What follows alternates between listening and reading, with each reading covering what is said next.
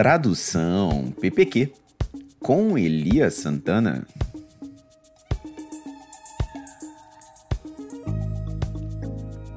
Hoje em ritmo diferente.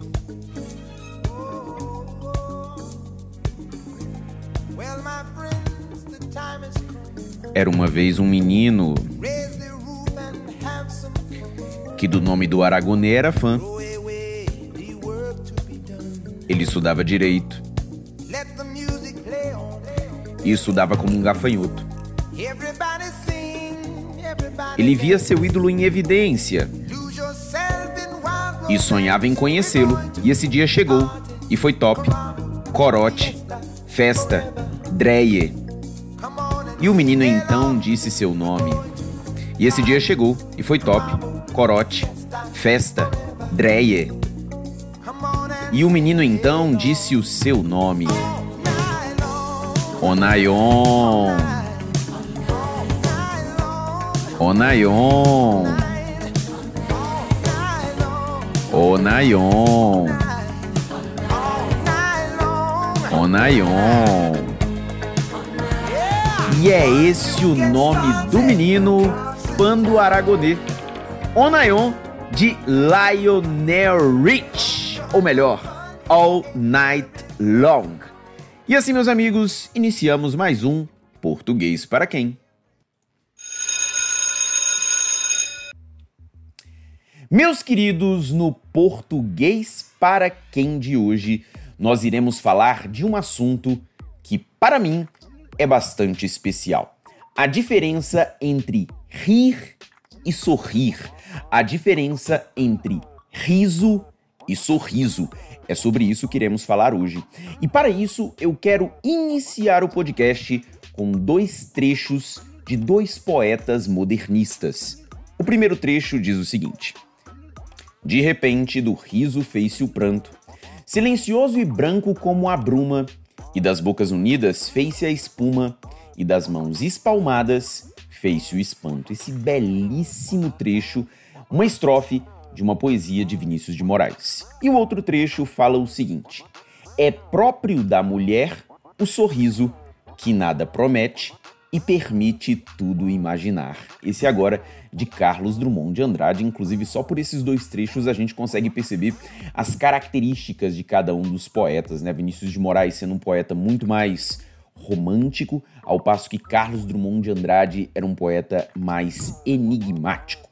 Mas aqui na verdade eu trouxe para você esses dois trechos para podermos falar sobre rir, que está no trecho de Vinícius de Moraes, e sorrir, que está no trecho de Carlos Drummond de Andrade, ou a diferença entre riso e sorriso, sendo rir e sorrir verbos, riso, sorriso, substantivos. Uma das marcas mais evidentes da felicidade são os risos e sorrisos que as pessoas ostentam. Por isso, são garantidos em qualquer texto literário. E você sabia que denotativamente, ou seja, no sentido literal, existe uma sensível diferença entre rir e sorrir? Vamos analisar o que há de linguístico por trás dessas duas atitudes. Segundo o dicionário OAIS, sorrir significa rir sem fazer barulho. Eu vou repetir para você. Sorrir significa rir sem fazer barulho, sem fazer ruído, com uma ligeira contração muscular da boca e dos olhos. Ou seja, quando falamos em sorrir, significa mostrar os dentes. Em contrapartida, rir, segundo o mesmo dicionário, é equivalente a contrair os músculos faciais e emitir som característico. Note, sorrir sem ruído, ao passo que rir emite um som característico.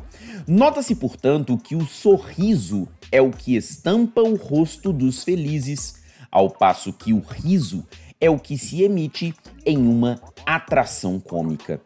Há, todavia, algo morfológico que une os dois verbos, porque o que estava falando anteriormente diz respeito ao sentido dessas duas palavras. Então, na verdade, quando você, por exemplo, vai tirar uma fotografia, o que você faz é sorrir. Você vai sorrir para que aquela fotografia seja tirada. Em contrapartida, quando você assiste a um filme extremamente engraçado, o que você faz é rir. Você assistiu a um filme, então você achou algo engraçado, o que você faz é rir. Você não sorri do filme, você ri do filme. Há, todavia, algo de morfológico que une os dois verbos. Ambos admitem a ocorrência de pronome expletivo, que também é conhecido como um elemento dispensável que expressa realce. Eu quero dizer, em outras palavras, o seguinte: que é correto dizer ela sorriu para os amigos ou ela se sorriu para os amigos. De modo análogo, é adequado ele riu da peça ou ele se riu da peça. Lembrando que neste caso aqui a posição do pronome é facultativa. Eu posso falar ela se sorriu para os amigos ou ela sorriu-se para os amigos. Ou então, ele se riu da peça ou ele riu-se da peça. A posição do pronome aqui é facultativa, mas lembrando que isso tem a ver com colocação pronominal, que não é o assunto do podcast de hoje, beleza? Então, eu quero falar para você que nesses dois casos eu poderia usar tanto ela sorriu ou ela se sorriu ou ela sorriu-se. Ele riu ou ele se riu ou ele riu-se. Mas vale ressaltar que, independentemente do verbo ou do substantivo, o importante é que nossos risos e sorrisos possam invadir os nossos dias. Que a nossa visão esteja ativa para reconhecer sinceros sorrisos e retribuí-los. Que a nossa audição esteja ávida por risos de alegria. Que a nossa vida seja uma metáfora da felicidade. E assim, eu expliquei a vocês a diferença entre rir e sorrir, entre riso e sorriso. E agora nós vamos para aquela parte do podcast em que eu respondo a perguntas que me foram enviadas pelo Instagram. Sempre às quintas-feiras, a Foguinho abre uma caixa de perguntas no meu Instagram e eu escolho algumas perguntas para serem respondidas durante a gravação do podcast. A primeira pergunta, sensacional, que fala o seguinte: é uma pergunta da Tayane Teles, com dois S's, que fala assim: ó, se um verbo não nasce transitivo, na verdade ele se torna transitivo, porque alguns verbos já têm regência determinada. Na verdade, Tayane, não é que alguns verbos já têm regência determinada. Alguns verbos possuem regência predominante. Essa é que é a diferença. E além disso, quando nós falamos de determinados verbos, por exemplo, vamos pegar o verbo assistir, que foi inclusive utilizado ao longo da gravação do podcast. Nós falamos que o verbo assistir, ele é um verbo transitivo indireto, com o sentido de ver, com o sentido de presenciar. Ele é um verbo transitivo indireto que exige a preposição a, por isso assistir a um filme e não assistir um filme.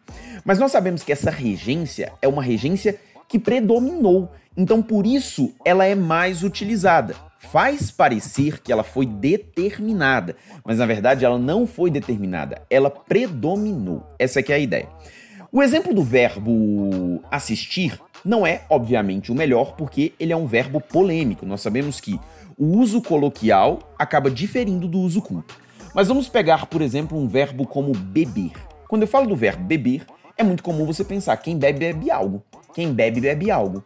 E aí você pensa, poxa, essa regência foi determinada? Não, essa regência ela é predominante, mas tão predominante a ponto de parecer que foi determinada por alguém.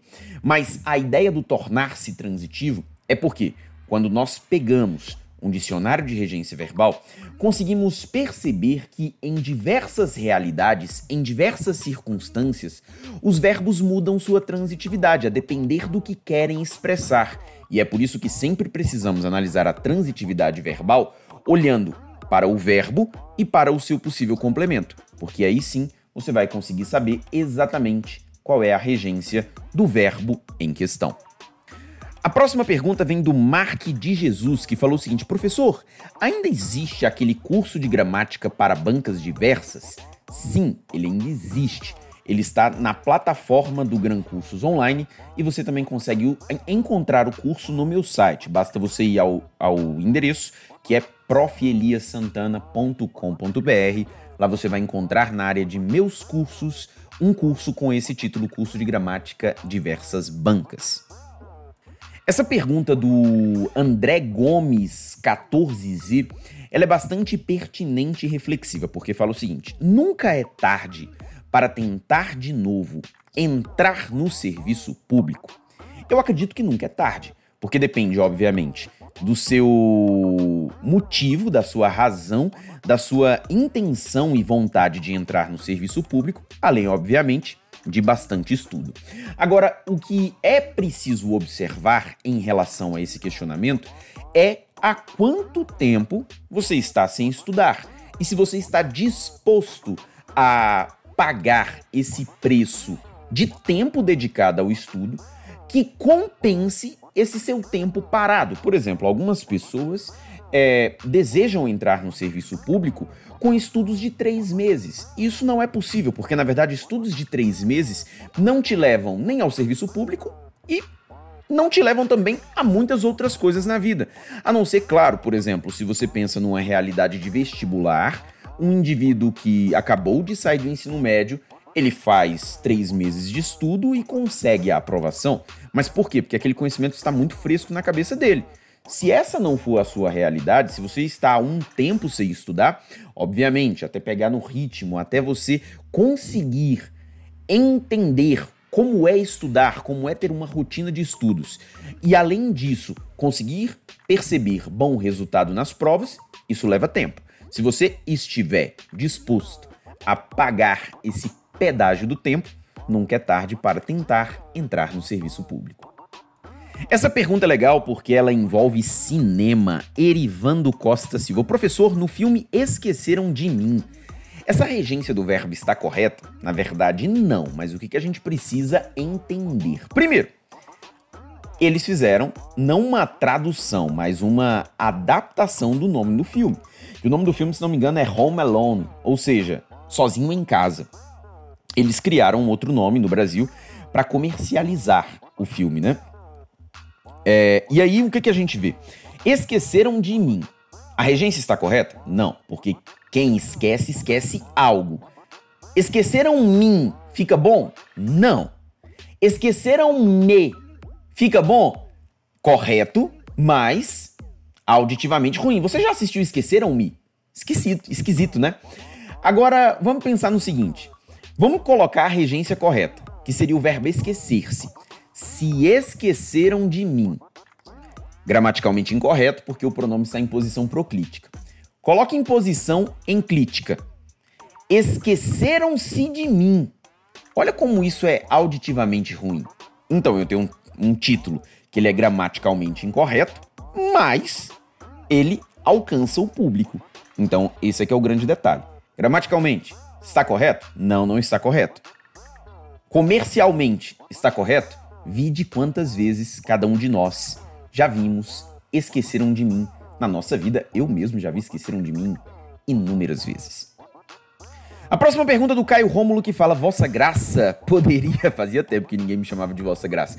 Vossa Graça poderia consertar o download das conjunções no site?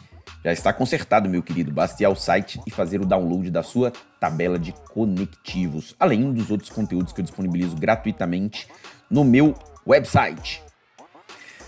A Zila Salles fez a seguinte pergunta: é, Elias, como funcionam os casos especiais de crase que envolvem a preposição até, a palavra casa e a palavra terra? O que, que nós temos em relação a casos especiais de crase? Quando nós empregamos a preposição até seguido de um A, esse A pode ou não aparecer com acento grave. Ou seja, eu posso colocar ele foi até a esquina com crase ou ele foi até a esquina sem crase. Assim como eu poderia dizer, ele foi até o portão, ele foi até ao portão. Daria certo. O grande detalhe é que quando você coloca um acento grave, indicativo de crase, nesse até a, o que você está fazendo é colocar duas preposições juntas, um fenômeno super especial na língua portuguesa, porque até é preposição e a também é uma preposição. O que muda aqui, o que entra e sai, e a gramática considera facultativa, é o artigo. O segundo caso especial é acerca da palavra casa. Quando nós utilizamos a palavra casa sem um determinante, sem uma especificação, o emprego do acento grave é incorreto. Por exemplo, eu vou à casa esse eu vou à casa, ele é sem crase. Eu vou à casa. Mas assim como eu poderia dizer eu venho de casa. Veja que eu digo eu venho de casa. Eu moro em casa. Veja que sempre estamos empregando só a preposição. Venho de. Moro em. Então vou à casa sem crase. Mas detalhe, se essa casa for especificada, vou à casa da Mariana. Beleza, aí o acento indicativo de crase é obrigatório. De maneira semelhante, a gente tem um caso especial com a palavra terra, porque a gramática diz que é proibido empregar o acento grave indicativo de crase antes da palavra terra com a indicação de terra firme, com a ideia de chegar ao solo. Quando, por exemplo, nós dizemos é,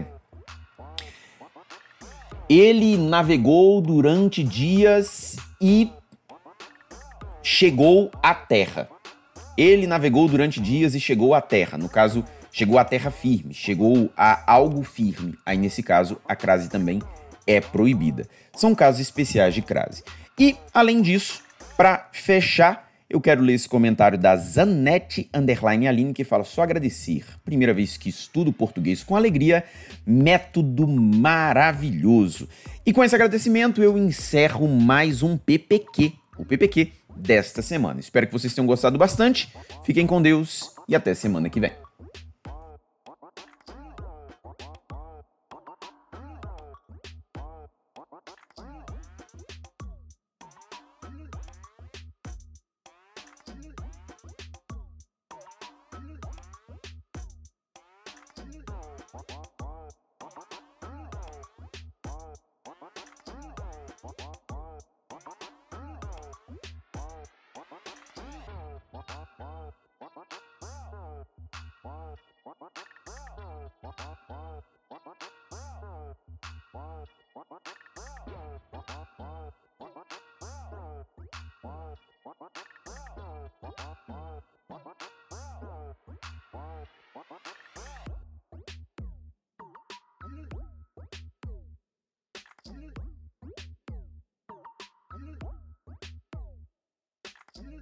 What?